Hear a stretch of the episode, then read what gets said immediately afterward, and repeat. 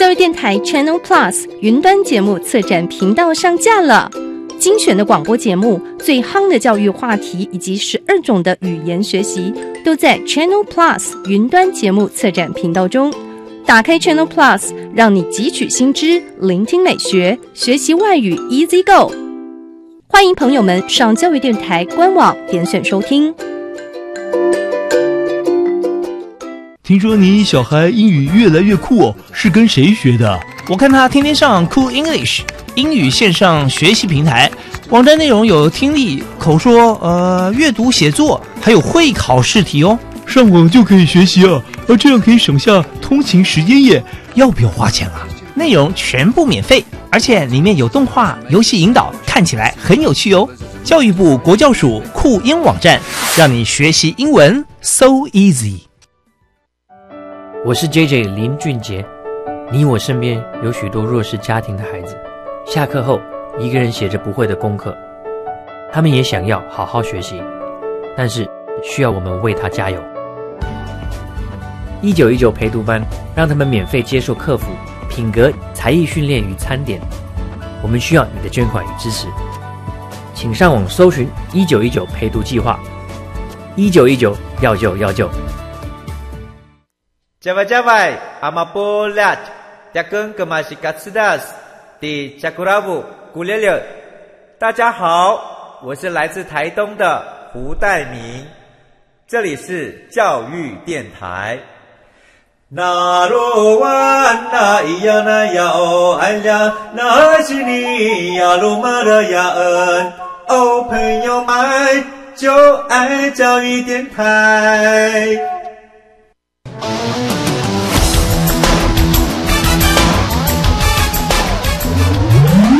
嘿，同学，你可知道你的突发灵感可不只是做梦，而是可以完成的梦想吗？日常小念头，未来有看头，就在这里，有同学们的观点与实作。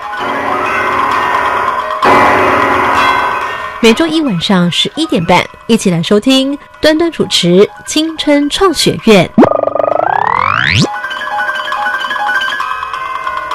同学，欢迎再次收听青春创学院，我是端端。日常小念头，未来有看头。今天我们的青春主角代言人是谁呢？请听。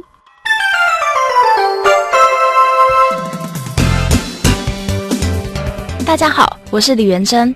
我的兴趣非常广泛，对于各项科学知识，我都有相当高的好奇心和热情。在偶然机会里，我发现电浆这个神秘的领域。希望我能够在这个电浆燃烧以及能源这个领域里，能够有新的发现。大家好，我是李思瑜，今年高三十七岁。我喜欢地科，所以当初在寻找研究题目的时候，是跟天文有关。而我觉得这份作品最大的成就感，是自己做出一份研究报告，然后进一步去检视整个流程。节目继续，您现在所收听的是青春创学院。录制当中，今天特别来邀请到是台南女中郭怡君老师。郭老师你好，大家好，我是台南女中郭怡君老师。另外有两位是我们今天的青年代表，我是李思瑜，我是李元珍。好，那么节目呢依旧一开始来进行快问快答。呃，录制当中今天来旁听的同学是谁呢？大家好，我是胡金玲，我目前就读内湖高中。接下来下一位，大家好。我是张代伟，我就读板桥高中。那接下来呢，我们的快问快答就来请老师出题喽，请出题。下列哪一种方式不是燃烧产生的环境问题？一、全球暖化；二、臭氧洞。请回答。二，全部都答对了。老师为什么会特别想要出这道题目呢？一定有你的用意，对不对？呃，其实想出这道题目，最主要是因为呃，燃烧产生能量。是我们现在最主要的一种方式。不过呢，燃烧它会产生非常多的问题，这是我们人类要活下去好非常重要的一个就是能源的获得方式。可是它却会造成一些环境上的问题。好，接下来呢，我们要来继续到下一道题目喽。有关自由基的叙述，何者不正确？一是有未成对的电子的原子；二化学活性比较低，可以保护器官、基因跟蛋白质。请回答。呃，哎哎，答案应该是正确答案应该是二，因为我们要问的是不正确的。好，所以刚刚哪一位同学有了另外一个小答案呢？哇 戴伟对不对？活性是什么？在你的认知是什么？对某些刺激会有的反应。嗯，我们可不可以请另外一边的同学来帮忙解释呢？因为你们是更厉害的学姐哦，来请解释一下看看。所谓比较稳定的状态，就是指它能够呃不跟其他东西发生反应嘛，就是你所谓的低活性。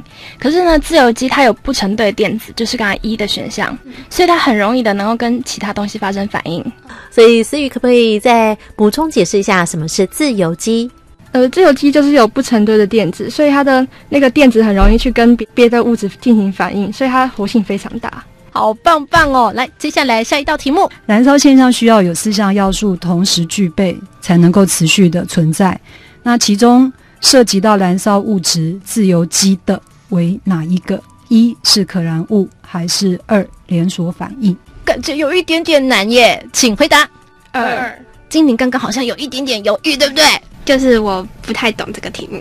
没关系，那因为我们前面刚已经稍微了解了什么是自由基，到底为什么在这题当中老师说涉及燃烧物质自由基的是连锁反应呢？来，我们请元真或思雨可不可以解释一下？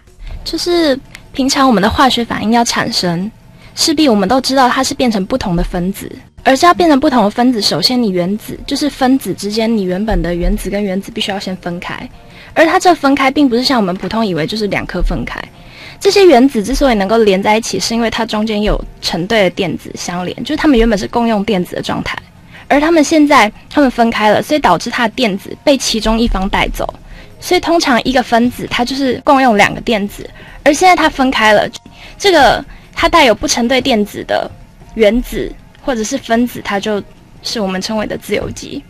而因为它现在无法找到跟它一起共用的，或者是它就是无法有完整的一对，就是两个电子。所以就会导致它的，呃，它的活性相当高，它会急需找到另外一个电子跟它互相共用。对，然后刚才所谓的，呃，在燃烧的过程中，我们需要产生链锁反应，就是需要不断的化学反应。对，然后这些化学的不断化学反应中，就需要相当高活性的自由基，才有办法继续这个反应。对，经过学姐，就像在课堂上面舞台上的小老师喽。戴伟，你讲讲刚刚你所听到的重点是什么？因为之前建教课也有曾经讲过自由基的这个主题，嗯，然后学姐的讲法比较符合我们国中生，就是刚刚升高中的新生，的语言比较让我们能够了解，不会像真正那种很死板的上课。是哈，哇，来回馈一下学姐，所以你刚刚听到的重点句是什么？嗯，重点句就是他他把那个连锁反应讲得很清楚，就是自由基是为了找另外一个电子才会活性这么大。哎，学姐是这样的意思吗？完美，完美耶！Bingo，掌声鼓励一下好不好？来，老师听到这边有没有什么补充？呃，其实刚刚同学已经讲得非常清楚，就是说我们在整个燃烧的过程中，如果有自由基的话，那整个连锁反应才有办法进行，所以火焰才有办法持续的燃烧。那如果说你缺乏这个自由基的话，很可能就是你火烧一阵子之后，它就可能就完全停了。那这个时候，我们的能量在取得上就会有问题。那接下来呢，我们再来一个预备题哦。今天是最后一道题目，同学请准备了，老师请出题。什么是电浆？一、原子与高温游离成等量正负离子对的气体状态；二、电阻可完全消失的一种材料。请回答。一。哦，全部都答对了。请问挑战组，你们有接触过电浆？还没有，还没有。所以你们是因为他说是高温，然后有一个浆，所以我就觉得应该是一。大家广泛所知道，目前日常中有三态嘛，就是固液气，然后电浆是所谓的第四态，就是它所含的能量比气体还要再更高。对，所以就造成气体中的分子游离。嗯，我比较想多了解游离是什么。游离是什么意思呢？示范组有没有什么样的回答？如刚才就是我在解释自由基的部分，游离就是它从原诶，它从稳定的分子态游离变成产生自由基跟电子。我们平常的分子，所有稳定存在分子，它是有偶数个电子来达成键结。然后我们现在自由基的话，它就是游离态的，所以表示它的电子并非成对，就是并非是偶数个，所以它必须要去找到另外。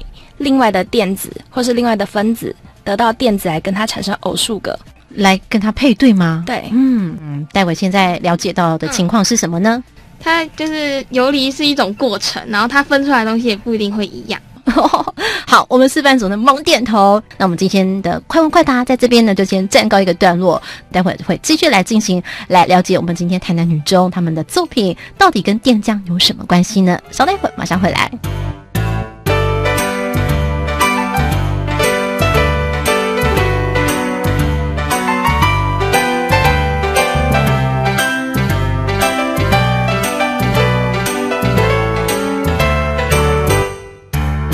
因为今天我们所讲的这个作品，呃，其实是跟电浆有关系。刚刚在我们的快问快答的时候呢，就有提到。我们先请两位同学介绍一下你们的这个作品名称是什么，好吗？用燃烧救地球，微波诱发电浆与稳住平油火焰。用燃烧救地球，你日常生活当中什么事情跟燃烧有关系？第一个就想到哦，露营的时候 就会有萤火，还有呢，在这个年底的时候，跨年的时候有烟火，也是火焰，对不对？对。所以我发现同学们在这个作品当中不断用“火焰”两个字，感觉哇，好像美轮美奂。可是他们在做研究的过程非常的艰辛的。我们先请老师介绍一下燃烧这件事情，我们应该要有一些什么样的概念呢？呃，其实我们在燃烧，如果希望能够稳定的就是产生。那呃，在燃烧过程，它是一个非常复杂的化学的一个机制，所以它会有一连串的连锁反应。那如果这个连锁反应它可以进行，基本上燃烧就可以持续。那怎么样子让燃烧可以一直呃进行这个连锁反应？所以自由基好这个东西的存在就非常的重要。这是我们用简单的一步来看，就是说你们在解决的就是怎么样能够。更省能源，对不对？然后，但是又能够让火焰在燃烧的时候是稳定的。简单的说，是这个样子吗？对，没错，就是这样子。大家可能觉得这个好像很简单，但实际上。呃，它是真的有一定的难度，所以也就是为什么现在大家都会呃，就是在研究方面上面，就是会一直希望往这个方向来走。是，那我请问一下同学，你们的作品名称“用燃烧救地球”后面的这个标题，你们是怎么样下注的？来，请说一下。我们如何的救地球呢？我们省能源的方式就是利用加入电浆，而这电浆是用微波诱发的。嗯，这个电浆它能够稳住平油的火焰。所以喽，同学们有没有听到？用微波来诱发，诱呢就是引诱的诱。嗯，诱发是什么意思呢？不是美轮美奂的形容词，诶，就是加入微波的能量，然后使气体离子化，就是产生电浆，增加它的能量。那后面又讲到稳住哦，稳住的意思其实就是刚刚老师解释的，怎么样让火焰燃烧稳定的意思。好比说，我们的网络哎没有稳定啦，然后突然就啊断线啦，这就是不稳定。那所以火焰燃烧，如果说不稳定的话，就类似我们在想说哇会花起啊，是不是类似这样的意思？没错。好，那了解的稳住，可是为什么你们的稳住是稳住贫油贫穷的贫，而不是富油呢？呃，所谓的油就是我们用的燃料，嗯，而相对的。平油跟富油的中界线就是完全燃烧，富油的话就是相对的燃料比较多，平油的话就是燃料比较少。哦，那因此也就是说，现在目前大家就比较消耗能量的方式都是用富油喽。是的，缺点是什么呢？那应该就用平油就好啦。难道它有不好的缺点吗？我们在使用平油燃烧的时候，燃料相对较少，所以它比较不容易稳定燃烧，所以就会比如说我们在用汽车引擎的时候，就会。如果不稳定的话，就会造成熄熄灭，所以这样就会发生危险性。所以现在生活中考虑到安全性，我们都是使用富油的燃烧。也就是说，你们的作品呢，就是希望大家能够怎么样来解决使用平油，但是呢，又可以增加它的能量，来增加火焰的稳定性。待会儿呢，我们回到节目中呢，再继续来请同学来帮我们解释一下这作品的完成过程，他们经历了哪些酸甜苦辣。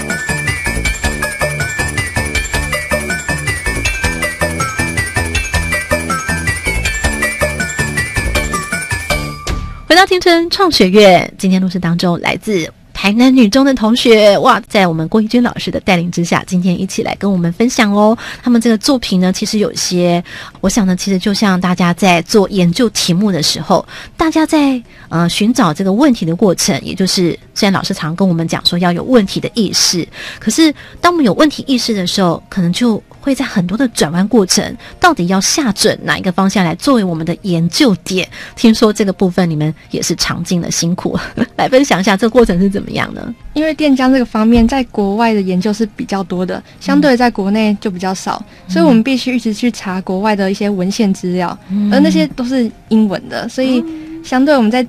找在了解这个部分的时候会比较困难，我们必须要读非常多的英文的论文，所以这也锻炼了什么英文能力哈。是的，可不可以形容一下，比如说题目大概怎么样转弯，那个过程是什么？一开始我们本来是想说要做电浆推进器，电浆推进器，哇，感觉很霹雳耶。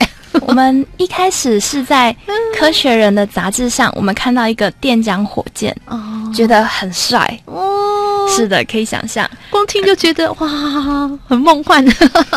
后来发现说，这电浆火箭其实是俗名，而我们呃，就是在研究中用的是它是叫做离子推进器。嗯，会想到火箭哎，对，是的，它是利用于深太空的推进。哦，结果呢？相当的困难。我们一开始本来是也尝试，应该算是妄想，想要自己做出一个燃烧器，一个能够推进的那种小的模型。哇，对，但是后来发现完全天方夜谭。后来怎么样转弯？最后决定。后来我们又发现一个小知识，就是火焰其实是一种相当低密度的电浆。火焰是一种相当低密度的电浆。你是说，像比如说，像我们在萤火里面的那个萤火，对，就是我们一般瓦斯炉在用那种火焰，也是低密度的。是的，哦，它这能量就不够高，是不是？嗯嗯。刚才在快问快答中，我们可以知道，呃，火焰它进行燃烧，必须要一些的自由基，就是一些离子来进行辅助。嗯，是的，所以在火焰中会存在一些的离子。嗯，所以我们在阅读了非常多的。国外的研究论文之后，当然是不希望。尤其我们一开始感兴趣的就是电浆这块领域。如同我们刚刚所说的那个小知识，我们发现火焰也是电浆的一种，火焰也是电浆一种，没错。对，所以我们就想说，把我们所感兴趣的电浆结合生活上所使用的火焰，把它们结合在一起，会会有什么样的？会发生什么样的事情呢？你们也不知道，所以就想说来做个研究看看。那有没有碰到一些，就是你们在研究过程当中，哇，跟你们想象的又发生了一些新的问题，你们要去做一个新的解决的，有没有？微波它要能够产生，要有足够能量才能够点起电浆。嗯，呃，这电浆它的产生有两种办法。嗯，第一种就是。极低压，也就是最好能够真空。嗯，在第二种就是给予极高的能量。嗯，这点如果要由温度来实现的话，至少要到达几千度。嗯，这个我们并不太可能。嗯，实验室的设备没有办法这样子。哦，对，可以想象，对，一千多度，对对。所以呢，我们选用的是微波，我们把微波集中在一个。等一下哦，嗯，有的同学说有，我知道微波炉 是那个微波吗？对，是的。哦，可是微波是在烤箱里面，你们的微波是怎么样来啊？你们的实验室怎么有微波呢？呃，我们有一个微波产生装置，这微波产生装置产生的微波经由导波管导入一个金属的。墙一个空腔里面，嗯，对，然后把能量集中在一根金属的天线尖端，嗯，能够造成在一个极小的范围内有极高的能量，就能够造成在这个极小的范围内，呃的气体游离化。产生一个高密度的电浆，这个能量呢就完全的能够来做展现，是类似这样一个画面在我的脑海里头。你可不可以进一步解释，那它是怎么样的一个情形，在你们解决过程当中碰到了一个什么样的问题？就是因为微波导波管，我们必须把能量全部集中在那个尖天线尖端。我们现在想象有一个天线，然后上面有个尖尖的，对不对？对，嗯，它是一个好像尖尖的针这样子吗？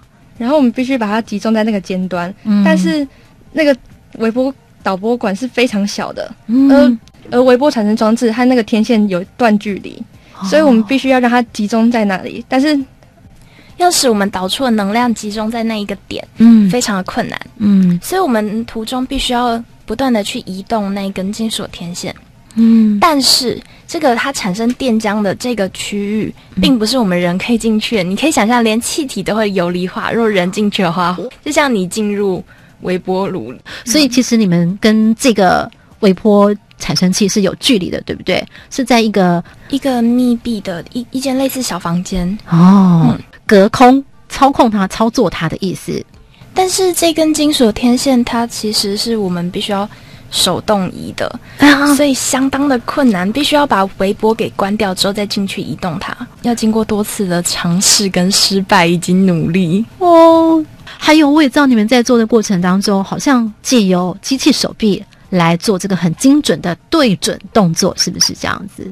我们在之后的，就是我们要利用光纤来测量电浆球它当中的粒子的时候，嗯，这光纤一样必须要对准电浆球的中心。刚才说是一个极小的区域，嗯，而光纤它也极小，就是它的那个入口处也是极小，所以我们就是利用机器手臂，然后在外面使用遥控的方式，让这机器手臂带动光纤上下左右的移动，来对准那个区域。而且，呃，由于那个实验室可以想象这种设备并非路边所见的大白菜，所以。一定会有其他的学长姐、一些研究生，他们会去使用，对，造成我们必须每一次要在做实验的时候，必须重新重新校正，所以就一次一次要再重新来。也就是说呢，你们虽然找到了解决的方法，然后也找到了策略，然后你们本身的专业常识也都已经吸收进来了，可是有很多的手续还是必须要靠细心跟耐心来不断的接近你们想要的研究目标跟结果。是的。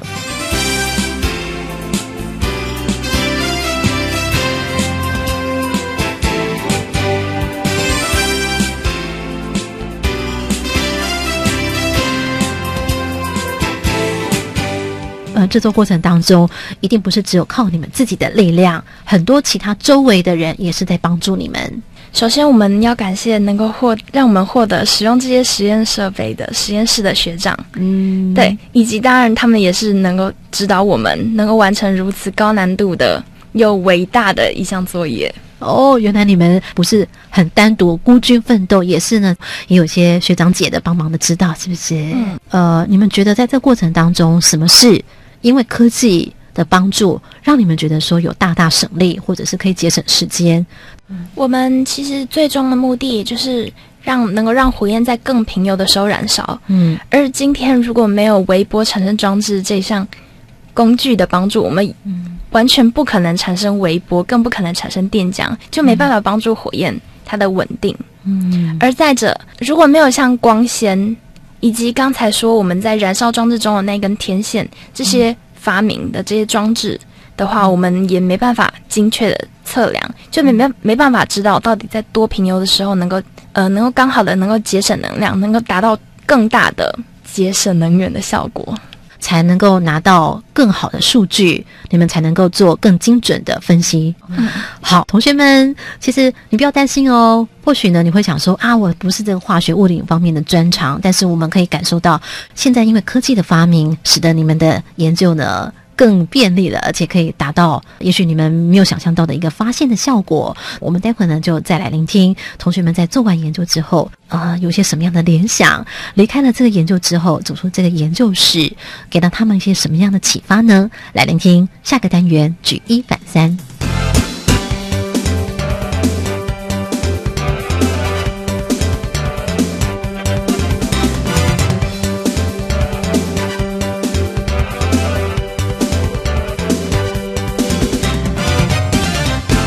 回到清纯创学院，今天来邀请到是台南女中，在郭老师的带领之下呢，两位同学一起来跟我们分享。举一反三呢，在这阶段，我们想听听看同学在做完研究之后，我们提高一个这个思考的角度来回看自己的研究，有什么样的感触？有没有？尤其你们当时是希望满腹着一种好像能够做一点点的贡献，对不对？然后怎么样用燃烧来救地球哦？哎，我们发现我们平常生活中使用的燃烧都是在富有条件下。